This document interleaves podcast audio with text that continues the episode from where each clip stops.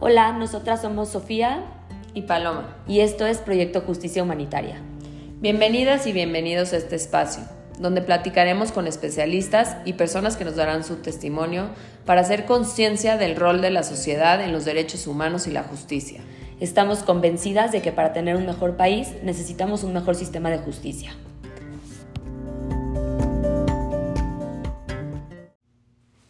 Bienvenidas y bienvenidos todos a un nuevo episodio de Proyecto Justicia Humanitaria.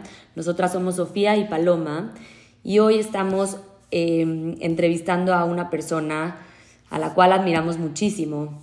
Fue profesor nuestro en la Ibero y Paloma les va a platicar un poquito más de él. Hola, bienvenidos a este espacio. Bueno, a mí me eh, enorgullece mucho presentar a Dan García Fajardo. Él es internacionalista, formado en la Universidad Iberoamericana de la Ciudad de México, es maestro en la sociología, graduado con honores, es también egresado de la Academia de Derecho Internacional de La Haya en Holanda y de la Escuela de Derecho de Salzburgo. En 2012 participó como miembro fundador de la Asociación Civil Semillas de Justicia, en la cual actualmente desarrolla labores como presidente. Desde junio de 2014 es director académico del Museo Memoria y Tolerancia y es director académico para el Instituto Mexicano para la Justicia. Adán fue investido como Caballero Águila en el 2019. Cabe mencionar que, como dijo Sofi, fue mi compañero en la carrera de, de, Relaciones Internacionales y también fue mi profesor en la maestría de Derechos Humanos en la Ibero. Eh, Adán, es un honor tenerte aquí. Muchísimas gracias por eh, pues darnos este espacio y, y aceptar que Sofi y yo te entrevistáramos. Y pues como para abrir el espacio, te queremos, eh, el tema de este capítulo va a ir dirigido hacia los procesos de extradición. ¿Cómo funcionan y por qué hablar aquí de la extradición? Sobre todo nos interesa porque hay un debate ahorita grande en el cual ¿por qué extraditamos a el Chapo a Estados Unidos? ¿O por qué se extradita a García Luna y es juzgado en Estados Unidos? Y eh, en específico sobre si hay derechos humanos en estos procesos de extradición. Entonces, Adán, si nos quieres eh, explicar qué es un proceso de extradición. Que nada, Sofía, para mí es un honor estar con ustedes. De verdad que valoro mucho la invitación, pero además encontrarnos después de tantos años, cada uno, a pesar de las circunstancias, haciendo eh, su chamba por un mundo más justo, más humanitario y muchas veces en concordancia con el ideario del libro. Entonces, yo haré lo que pueda desde acá. ¿Por qué queremos extraditar o qué es extraditar? Primero es algo eh, muy administrativo, ¿no? Esa es la, la, verdad.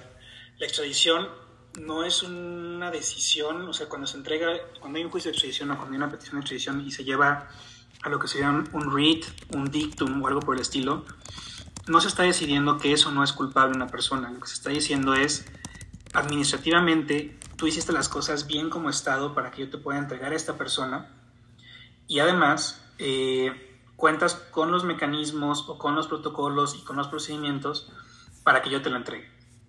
Y entonces, lo que se hace en extradición es un, eh, yo te doy a ti a la, al sujeto para que tú lo proceses o lo termines de procesar, porque una cuestión así bien importante es que ya hay un proceso abierto, ya hay una sentencia, y entonces esa persona eh, o bien termina el proceso allá o purga la sentencia allá, ¿no? en el estado que está peticionándolo. Eh, conforme vayamos avanzando voy a explicar un poquito más, pero la extradición típicamente tiene un sujeto activo y un sujeto pasivo, ambos estados. El sujeto pasivo es quien entrega y el sujeto activo es quien pide. No, el sujeto activo es quien, quien, quien pide y el sujeto pasivo es quien entrega. O sea, si en quieres, este es el ejemplo de México y Estados Unidos. ¿sí? En, en este caso, cuando Estados Unidos pide al Chapo Guzmán para eh, el juicio, el activo es Estados Unidos y el pasivo es, es, México. Cuando el Chapo Guzmán, Joaquín Archibaldo Guzmán Loera, ya sentenciado, escribe una carta al Estado mexicano diciéndole, por favor, me están violando mis derechos humanos, me siento muy mal acá, lo que está intentando hacer el Chapo es convencer al Estado mexicano que actúe como el sujeto activo para que el Estado, los Estados Unidos entreguen como sujeto pasivo al, al Chapo Guzmán. Ahora, eh, digámoslo así, eh, hoy por hoy no hay un proceso de extradición. O sea, siendo muy honestos, no hay una extradición, no hay un proceso de extradición. ¿Por qué? Por lo que les acabo de decir. El Chapo está pidiéndole, por así decirlo, a eh, Andrés Manuel, que Andrés Manuel le diga a Gertz Manero y al secretario de Relaciones Exteriores, Marcelo Ebrard, que por favor pidan al Chapo Guzmán para que de alguna manera venga a México eh, a purgar una sentencia. Y ahorita me voy, me voy expandiendo conforme vayamos, vayamos este, avanzando. Pero esto es muy sencillo, es decir, no hay un proceso de extradición en México como sujeto activo. Y sí ya hay una sentencia contra el Chapo Guzmán en los Estados Unidos. Es una sentencia larguísima, es una sentencia de cadena perpetua más 30 años, más 12.9 millones de dólares en lo que se conoce como forfeiture. Digámosle así, eh, eh, como una multa o como una pérdida de, ganancia, ¿no? porque es parte de la empresa criminal. Entonces, eso es la tradición. Concluyendo, un proceso administrativo con actores, uno que pide y uno que entrega, activo-pasivo, eh, donde el que entrega tiene que cerciorarse de que el que pide tiene las herramientas necesarias para llevar a cabo el proceso y mantener al presunto responsable como tal en lo que purga su sentencia o en lo que lleva a cabo su proceso.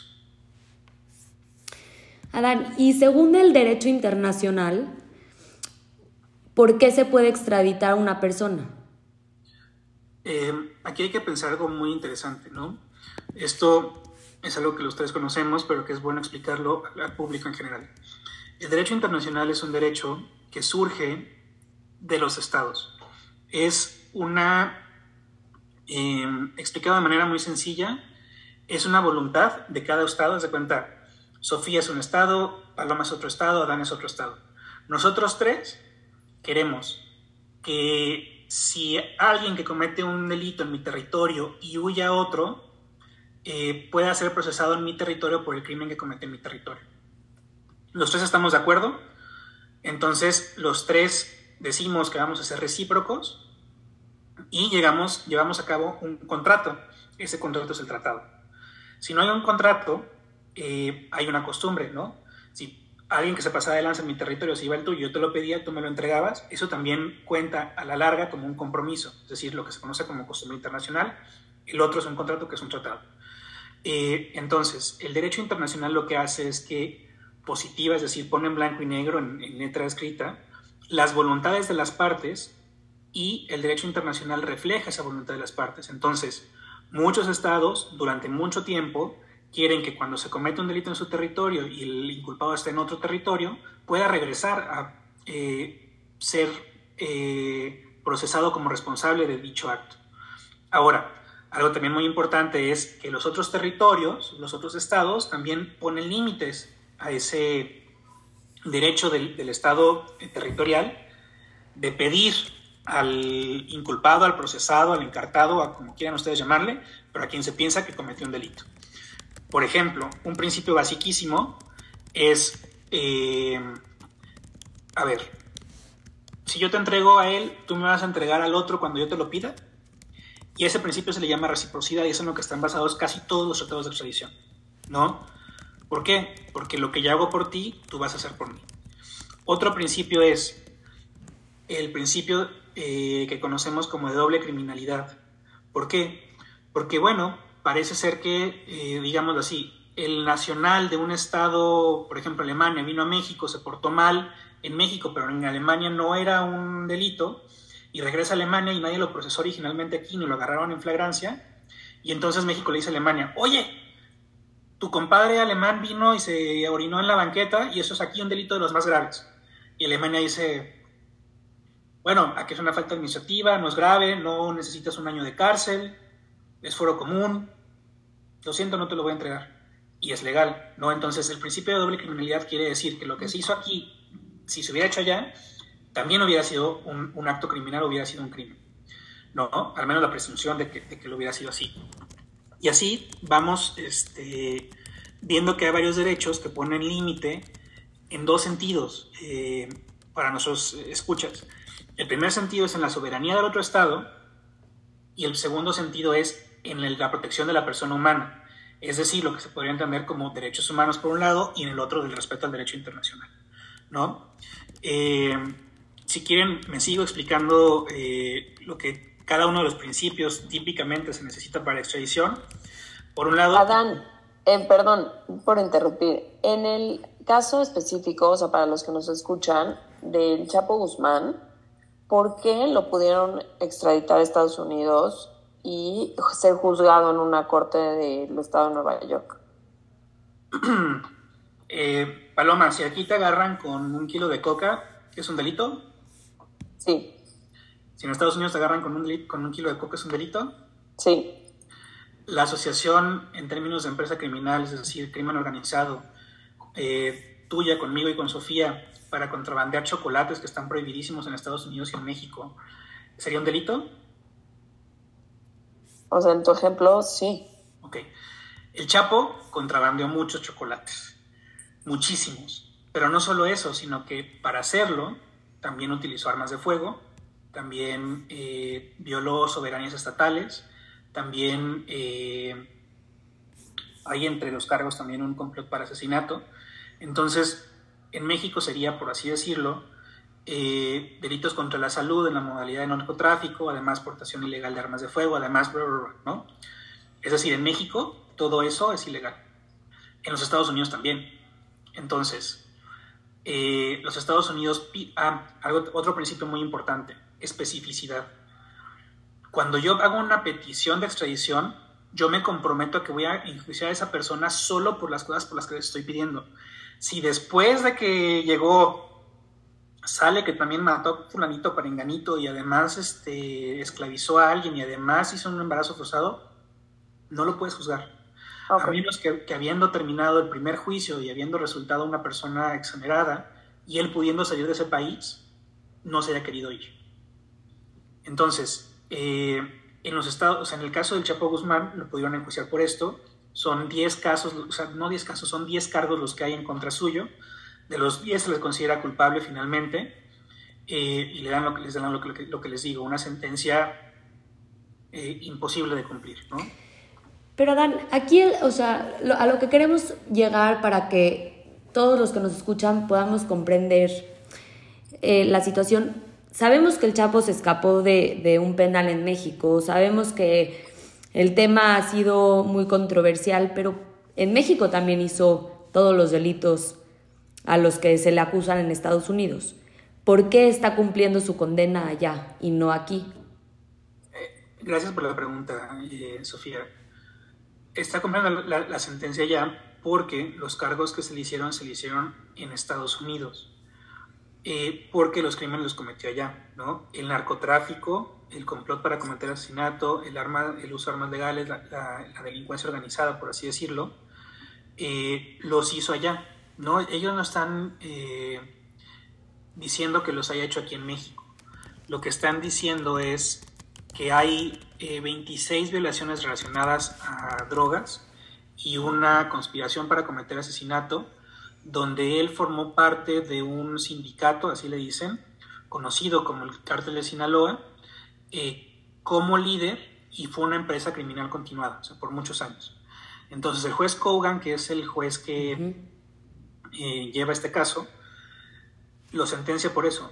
El juez Kogan no está pensando, no está sintiendo, no está viendo, por así decirlo, tiene como una visera, como los caballos, y él solo puede ver esas cosas por los que lo está acusando y por los que pidió la extradición. Si el Chapo en México también hizo X, Y Z o Z, eh, eso lo puede juzgar el Estado mexicano, eh, eso le corresponde al Estado mexicano juzgarlo, pero por el momento el Estado mexicano no lo tiene, decidió entregarlo a los Estados Unidos para que allá fuera juzgado y muy seguramente para que allá cumpliera su pena, ¿no? Sea, es una decisión de, del Estado mexicano decir, le cedo a Estados Unidos este caso y que lo juzguen allá, aun cuando tenga aquí delitos por los cuales puede ser juzgado. Eh, cuando hablé al principio con, con ustedes de lo que es una extradición y es un proceso administrativo particularmente, eh, eso quiere decir que en, muchos sentidos es una decisión política. Déjenme hacer uso de un caso escuela. En 1998, eh, Augusto Pinochet estaba en, Gran Bretaña tratándose eh, por una cuestión de salud. eh, el juez Baltasar Garzón, el abogado Joan Garcés, le piden la extradición de Pinochet a España em, al, Estado británico. El Estado británico tiene que hacer una audiencia para saber si sí o si no puede ser extraditado. Eh, eh, long story short, hacen tres juicios. Y en el último juicio dicen sí, sí puede ser extraditado. Porque em, los actos que Augusto Pinochet cometió en Chile contra eh, nacionales españoles, es decir, Augusto Pinochet se dice que mató españoles o que por su acción se mataron españoles y era lo que estaba alegando, entre otras cosas, Joan Garcés y Baltasar Garzón, es un delito en España, en Inglaterra y en eh, Chile. Y entonces se los voy a entregar. O yo, no, la corte dice, se los podemos entregar. ¿Qué pasa? Ese, esa decisión de la corte le abre las puertas al proceso administrativo de entrega. Pero Jack Straw, que en ese momento era el ministro del Interior británico, se dice que por presión de Margaret Thatcher dice que no lo va a entregar. Y entonces Augusto Pinochet se pela para Chile de regreso donde está protegido. ¿no? ¿Qué quiero ilustrar con esto? Las extradiciones son decisiones políticas en muchos casos. La autoridad final es la autoridad política.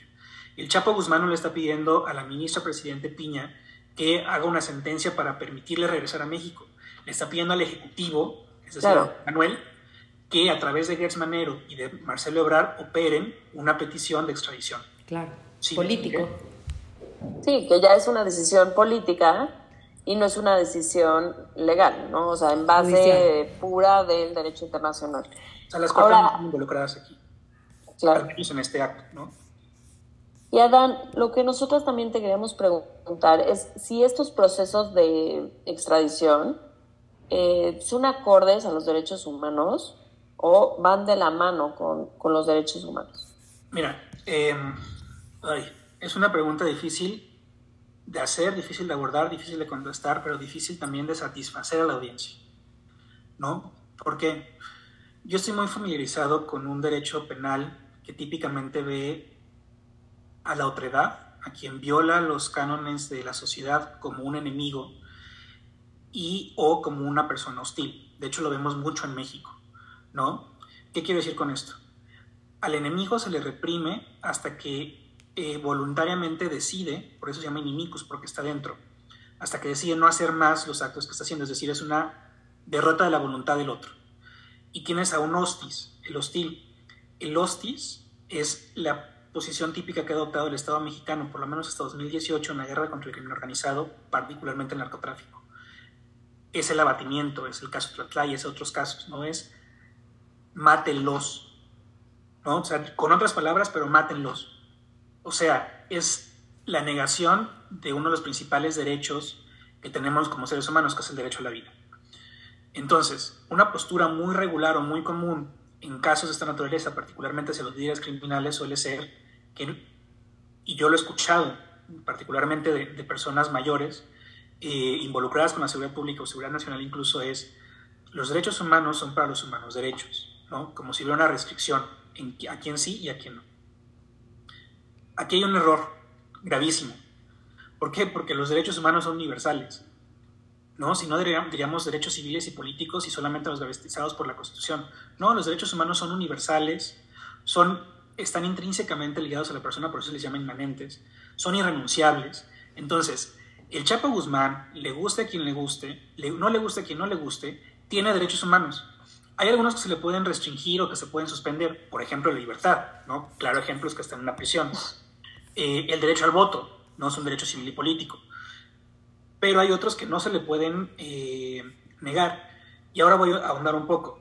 Pero, por ejemplo, el derecho a la, a la dignidad no se le podría negar. O sea, es un poco difícil porque es muy, está en el mundo de, la, de lo de lo ambiguo, pero por ejemplo no se le podría torturar, a nadie se le debe torturar, está prohibido, ¿no? Está prohibido por una convención, está prohibido por el derecho internacional, está prohibido por, por la costumbre internacional, está prohibido por todos lados, es una norma y nadie debe ser torturado. No lo pueden mantener incomunicado a tal grado que se piensa que está desaparecido, ¿no?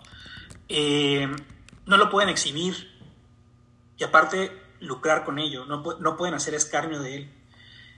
Y ¿Por qué estoy refiriendo específicamente a estas cosas?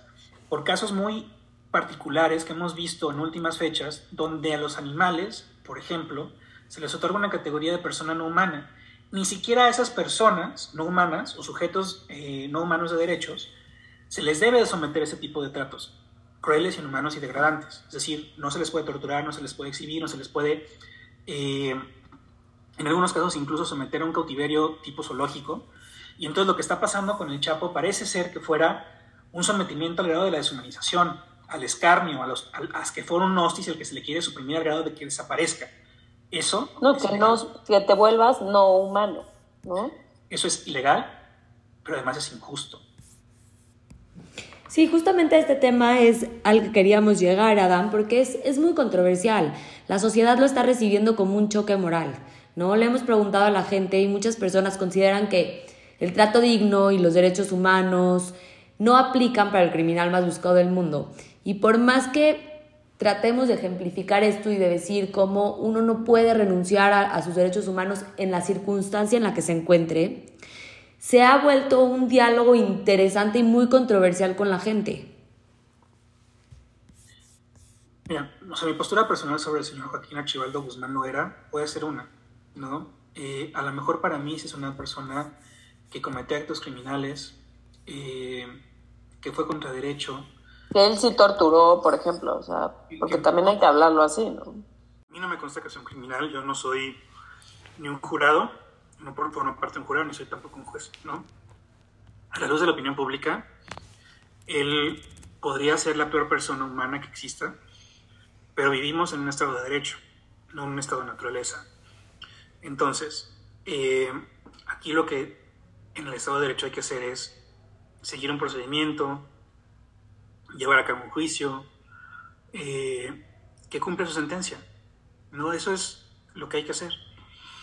Y eh, si él se siente mal, hay que cuidarlo, hay que protegerlo, hay que pelear por sus condiciones eh, de, de, cuando está purgando la pena.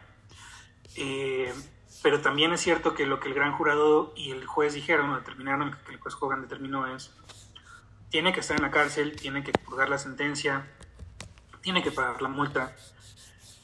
Y eso es lo que el Estado de Derecho eh, debe decir. O sea, ni siquiera es esta máxima de, Montesquieu de que el amigo la justicia, el enemigo la ley. ¿No? Aquí también hay una cuestión de que la, la entrega de la sentencia y las condiciones del inculpado de alguna manera son una forma de reparación para las víctimas que puede haber tenido. Que la multa o que el forfeiture puede ser una manera de paliar las necesidades de algunas de las personas contra las que se cometió un agravio.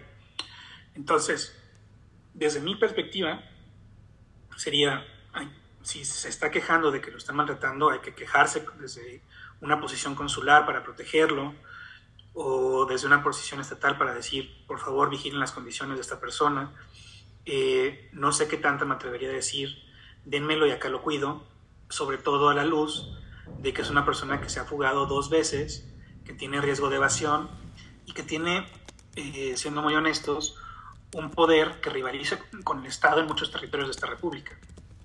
Sí, eso es esencial, ¿no? Del por qué también se toma la decisión política de extraditarlo. Ahora, Dan, eh, pueden, o sea, es posible, de acuerdo al derecho internacional, eh, extraditarlo de vuelta a México por una cuestión de violación a derechos humanos? Mm, aquí hay una complicación. Eh, en el peor de los casos, o sea, puede decirme México, eh, entrégamelo porque así ya asado, y Estados Unidos puede decirle, híjole, discúlpame, pero no te lo puedo entregar en este momento. Dame unos años, ¿no? O este, vamos a explorar las posibilidades porque no vemos que sea posible. O sea, es una decisión política otra vez, ¿no? Eh, pero administrativamente se puede. ¿Se puede hacer la petición? Claro, el, el Estado mexicano siempre puede hacer la petición porque es un acto unilateral que hace hacia, hacia otro Estado. El Estado americano siempre puede decir, no te lo puedo entregar, no te lo quiero entregar, lo, lo retrasa, cosas por el estilo. Eh, y aquí quiero traer otro caso a colación, ¿no? O más bien un ejemplo. Imagínate tú que eres eh, una persona que asesinó a su esposa, sus suegros en Estados Unidos, eres nacional alemán y te vas y te refugias en Gran Bretaña. Y en Gran Bretaña dicen, este, llega una petición de extradición por este caso, por el asesinato, ¿no? Y entonces tú te amparas en decir que si te extraditan, estarían violando tus derechos humanos porque seguramente aquí hay dos cosas. Uno, hay pena de muerte en los Estados Unidos y dos, eh, lo que se conocería como la fila para la muerte, o sea, la lista de espera para la, eh, para la sentencia de muerte, equivale a tortura, ¿no? Típicamente, más bien, las extradiciones no se hacen o se retrasan porque se puede ser que haya una violación a los derechos humanos de la persona en el país que la pide porque pueden estar sujetos a esclavitud, porque pueden estar sujetos a persecución política, por cosas por el estilo. Eh, los mecanismos que existen para, para, extraditar a los Estados Unidos una ley de, de hace 43 años, si no me equivoco, eh, y que tuvo después un protocolo en el, en el 2001. Entonces, eh, ahí lo que se dice en, el, protocolo es que hay una gran relación bilateral, eh, que hay muchos instrumentos de cooperación y que entonces se puede hacer eh, entregas diferidas y temporales. Saben que está muy complicada la, la, pregunta, déjenme refrasear, denme un minuto, denme dos minutos. La pregunta es, ¿va a suceder o no va a suceder? O la pregunta es, ¿se puede o no se puede? ¿Se puede o no se puede? Se puede.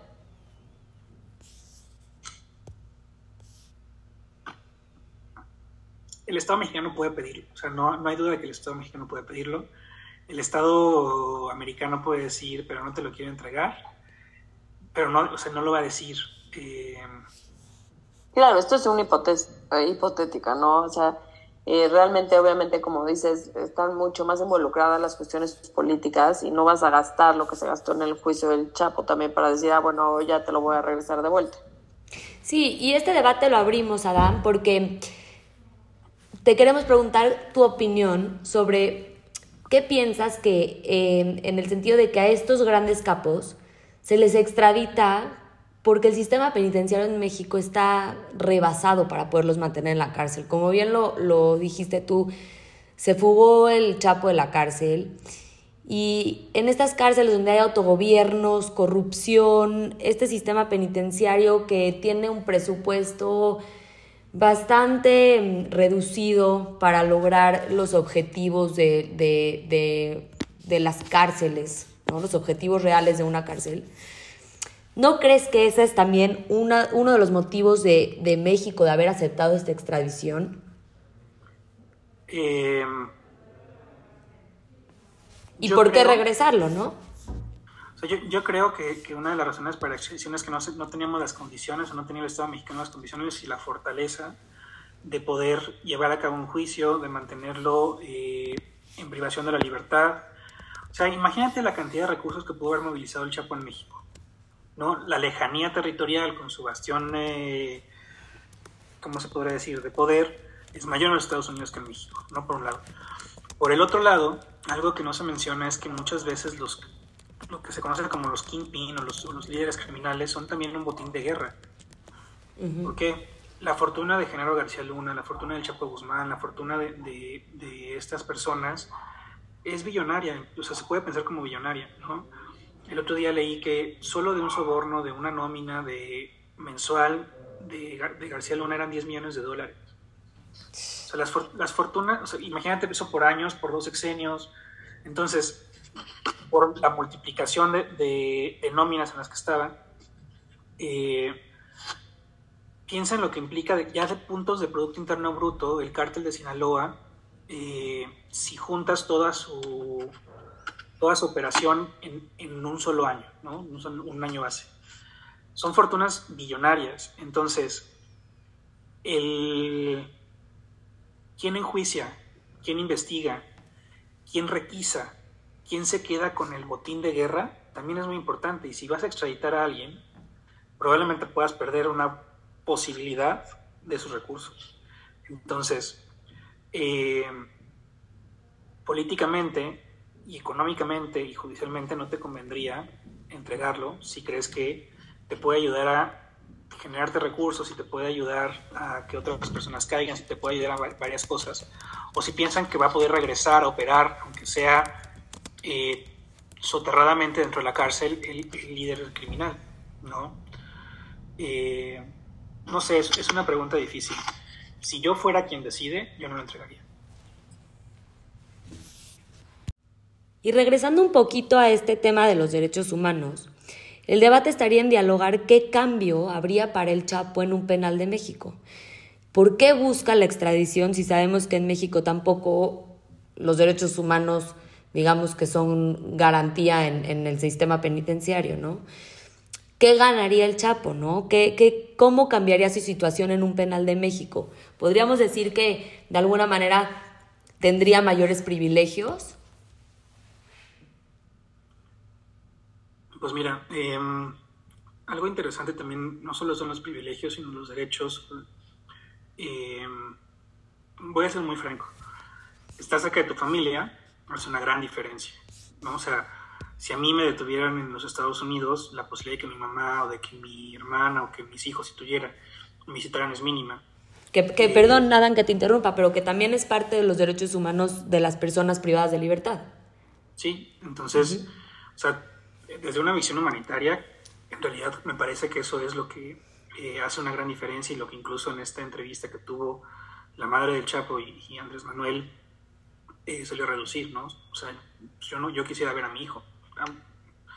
Y no estamos hablando de, que el Chapo lo está pidiendo, estamos hablando de que la madre pide ver a su, a su, a su hijo. Eh, por un lado. Por el otro, mmm, la educación de Joaquín Archibaldo Guzmán Lodera no es una educación de élite, no es una educación donde seguramente él puede hablar inglés. Entonces, tiene un trato o tiene por lo menos una percepción de extrañeza frente a lo que lo rodea. ¿no? O sea, está en un lugar donde no hablas el idioma de la otra persona, donde todo lo que escuchas podría ser ruido. En tercer lugar, las dinámicas societales dentro de la prisión son dinámicas eh, muy severas donde podría estar sujeto a maltratos de varios actores.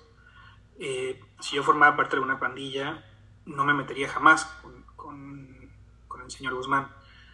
Pero si, por ejemplo, fue algún tipo de eh, joven poco respetuoso de las jerarquías, podría verlo como una forma de escalar o como una captura o como un precio o un price, un, este, un premio, el decir, pues yo maté a, al Chapo, ¿no? Entonces, imagínate vivir todos los días en ese riesgo, en ese peligro latente de me pueden matar cualquier loco al que se le bote la cabeza.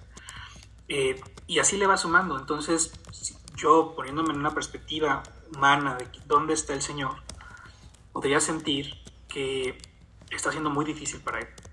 ¿no? O sea, solo desde la parte humana de, ponerme en sus zapatos y de generar cierta empatía. ¿Qué implica la empatía? Que dejas de ver otras cosas, ¿no? Ponerme en la empatía con el señor Guzmán Loera implicaría dejar de ser empático también, quizá con algunas de sus víctimas. Entonces, eh, en lo que me pregunta Sofía, hay eh, seguramente muchas ganancias, muchísimas ganancias en términos humanos de que el señor Guzmán esté aquí solo viéndolo desde una perspectiva humana. Desde una perspectiva de una organización o una empresa donde el líder está lejos, traerlo cerca hace una gran diferencia.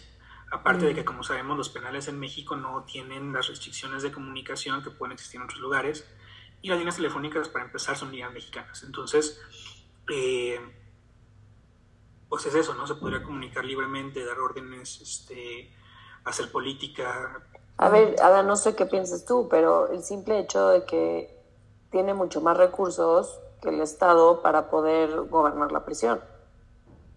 Para pagarle al director, para, o sea, para pagarle a todo, todo el sistema. Y tener privilegios que no tiene allá, ¿no? Como decía en su carta, literalmente no ha visto el sol. Entonces no, no le ha dado el sol. Entonces, como ese tipo de privilegios de poder tener... no es un privilegio, Sofía, es un derecho humano. Sí, más, pero no me refiero a la parte del sol, me refiero a privilegios como tener una celda más acomodada, un este mejor alimento, eh, ¿me explico? O sea, como estas partes que él podría de alguna manera organizar por medio de, de, dinero. Pero ¿qué sí se podría, dar? Porque tal vez nosotros estamos pensando así, o sea, no pues es un privilegio, ver el sol es un derecho humano. El voy a ser bien, bien, gacho con ustedes, con las dos. Eh, los peores criminales de este mundo, o sea, esos que les decimos que, que, hicieron delictos juris gentium, derechos delitos contra el derecho de gente, o sea, sí crímenes internacionales, genocidio, como una política eh, de destrucción de poblaciones civiles, crímenes de lesa humanidad, crímenes de guerra, actos agresivos, es decir, la guerra entre estados. Esos criminales tienen una celda en el bosque de eh, Scheveningen, en La Haya, que tiene cancha de básquetbol, que tiene biblioteca, que tiene este, computadora, que tiene comunicación, que tiene privados, que tiene cama, colchones. O sea, la cosa es que parece que, que, al Chapo lo que queremos es, que sufra. Exacto. Es que tenemos que dejar de ver el sistema penitenciario, la prisión, como un tema punitivo. ¿No? Creo que ese es como el primer paso como sociedad que tenemos que, lograr, dejar de ver esto como algo punitivo más y, acercarnos más a la idea de corregir, rehabilitar, sí, esta parte de separar a alguien que es un peligro para la sociedad, sí, es, es, este, es justificable, ¿no? Pero dejar de verlo como que sufra, que eso ya no nos corresponde, nos corresponde la otra parte. Incluso nos corresponde como defensores de derechos humanos hablar en contra de eso. ¿Por qué? Porque si hablamos en contra de eso, con, con el Chapo Guzmán estamos hablando en contra de eso con toda la población penitenciaria. claro, claro, definitivamente. Adán, tú estabas diciendo algo, retomando un poco eh, alguna pregunta que sí se podría hacer. O sea, que como defensores de derechos humanos, como Estado mexicano, no van a pedir al Chapo de regreso, pero ¿qué sí se podría hacer desde, por ejemplo, el consulado, este, las embajadas? O sea, si, si, yo fuera, o sea, si yo fuera un tomador de decisiones del Estado mexicano, en este caso realmente el presidente, eh, en una visión muy administrativa, hablaría con Marcelo Ebrard, secretario de Relaciones Exteriores, y le diría, la verdad es que no sé en qué, en qué cárcel está, está el Chapo Guzmán, me parece que está en una, cárcel en Nueva York, ahorita si quieren ustedes me dicen. Eh, un segundo. Estoy buscándolo, para una vez. ¿En qué cárcel está el Chapo? En la cárcel, cárcel Florence. Está, sí, está en, en ADX Florence, ¿no? Ok. Y le diría, Colorado, en el estado de Colorado. Le diría a Marcelo Ebrard, Marcelo, por favor, el consulado más cercano eh, a, Colorado, que supongo que debe ser eh, Tucson o, Phoenix, eh, en Glendale, en, Glendale, Colorado, parece ser que está, o en Denver. habla con el cónsul de México y diles que en caso, o sea, que, que, hagan algo en el sentido más humano posible.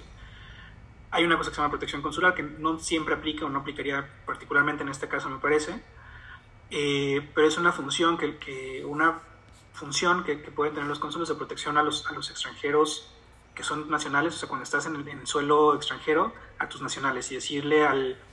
Hay que pensar que las prisiones en Estados Unidos son prisiones privadas.